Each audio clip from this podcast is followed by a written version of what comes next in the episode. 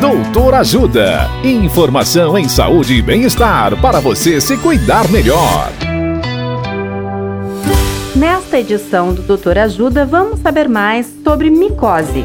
A médica dermatologista doutora Vivian Loureiro nos fala sobre micose no corpo.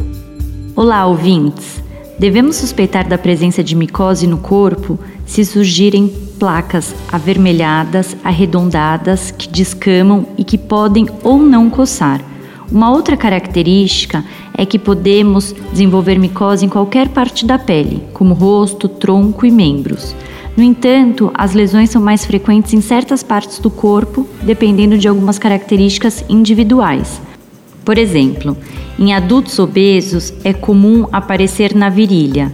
Em jovens e atletas é frequente nos pés, o que popularmente é conhecido como frieira. Em mulheres que realizam atividades domésticas e mexem muito com água, é frequente aparecer micose na mão. Caso perceba que isso possa estar acontecendo com você, procure um dermatologista.